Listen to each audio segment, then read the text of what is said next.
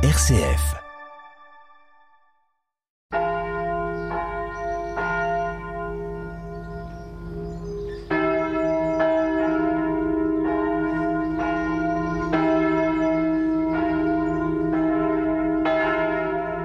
Bonjour à tous. Nous sommes Anne Gauthier et Sylvie Ferrand de la paroisse Saint-Rémy d'Épernay. Nous faisons partie, entre autres, de l'équipe de conduite.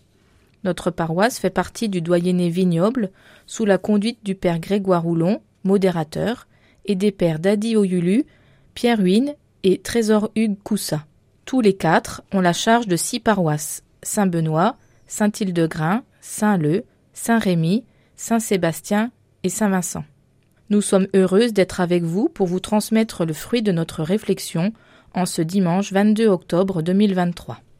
Ce dimanche 22 octobre 2023 est le 29e dimanche du temps ordinaire. C'est la journée missionnaire mondiale. En 1926, l'œuvre de la propagation de la foi propose au pape Pie XI d'organiser une journée annuelle en faveur de l'activité missionnaire de l'Église universelle. La demande fut acceptée et il fut établi que cela aurait lieu chaque avant-dernier dimanche d'octobre. Ainsi commença la célébration annuelle du dimanche missionnaire mondial.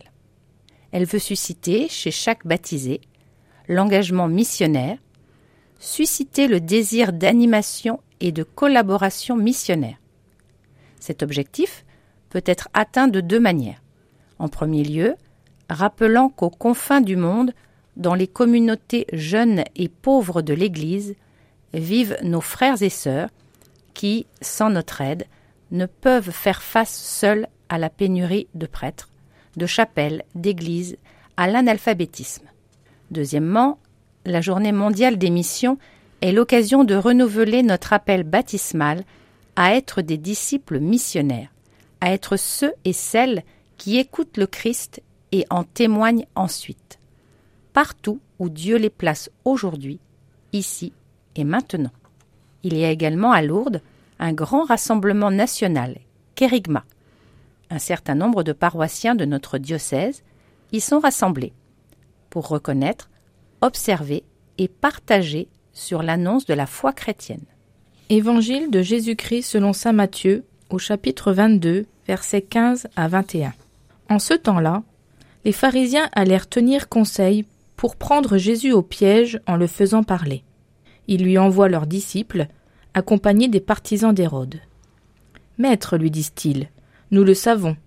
Tu es toujours vrai et tu enseignes le chemin de Dieu en vérité. Tu ne te laisses influencer par personne, car ce n'est pas selon l'apparence que tu considères les gens. Alors, donne-nous ton avis. Est-il permis, oui ou non, de payer l'impôt à César l'empereur? Connaissant leur perversité, Jésus dit Hypocrite, pourquoi voulez-vous me mettre à l'épreuve? Montrez-moi la monnaie de l'impôt. Ils lui présentèrent une pièce d'un denier. Il leur dit Cette effigie et cette inscription, de qui sont-elles? Ils répondirent De César. Alors il leur dit Rendez donc à César ce qui est à César, et à Dieu ce qui est à Dieu. Parole du Seigneur. Tout au long de son ministère en Galilée, Jésus avait réussi à faire naître cette communauté serrée autour de lui, comprenant son message et capable de le proclamer dans le monde comme fils de Dieu.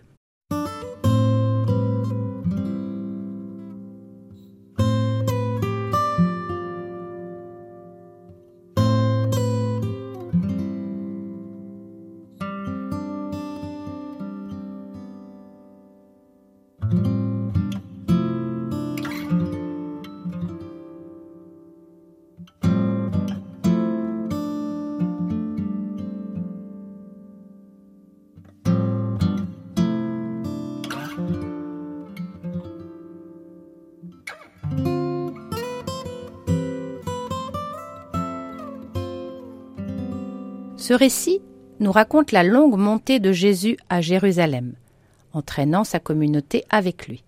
Dans les chapitres 21 et 22, Jésus entre à Jérusalem. Comment va-t-il être reçu? Trois séries de textes permettent de répondre. Les gestes de Jésus, les paraboles Et là, dans cette section, on voit que la tension monte entre Jésus et les autorités juives. Les pharisiens cherchent un moyen de faire taire Jésus. Ils tentent de le déconcerter avec une question piégée. Est-il permis ou non de payer l'impôt à César, l'empereur?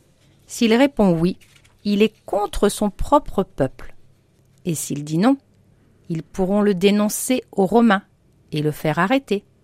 Jésus demeure libre et ferme face au complot des pharisiens. Sur ce, Jésus leur pose une question son tour.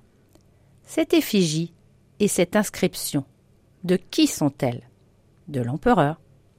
Alors, rendez donc à César ce qui est à César, et à Dieu ce qui est à Dieu. Chaque Jésus remet chacun à sa juste place.